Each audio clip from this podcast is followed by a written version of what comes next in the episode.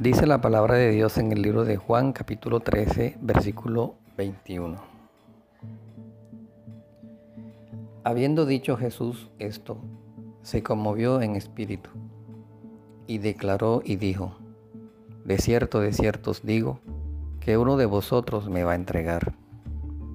Entonces los discípulos se miraban unos a otros, dudando de quién hablaba. Y uno de sus discípulos, al cual Jesús amaba, estaba recostado al lado de Jesús. A este pues hizo señas Simón Pedro para que preguntase quién era aquel de quien hablaba. Él entonces, recostado cerca del pecho de Jesús, le dijo, Señor, ¿quién es? Respondió Jesús y dijo, a quien yo diere el pan mojado, aquel es. Y mojando el pan, lo dio a Judas Iscariote, hijo de Simón.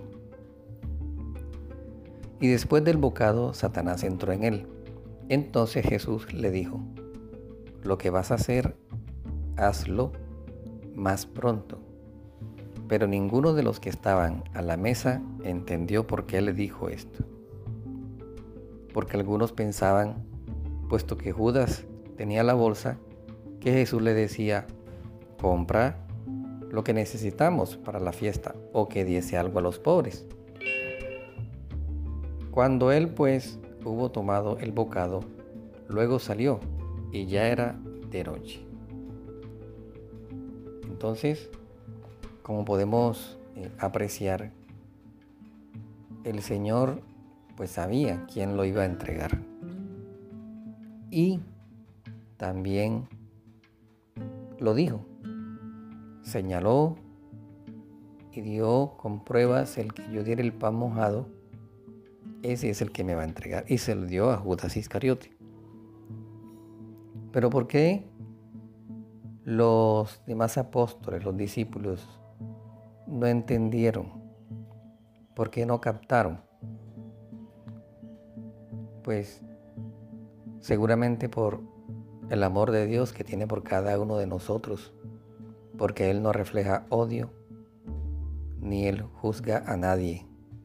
Él lo dijo en su palabra, yo no vine para juzgar. Y evidentemente pues se puede demostrar que estar con el Señor debió ser algo muy agradable, algo muy, eh, algo muy, digamos, muy, muy deseable estar con Él por eso se respiraba, estando con él, se respiraba, se respiraba paz. No había ningún tipo de rivalidad, ni de envidia, ni de resentimientos, ni de cólera.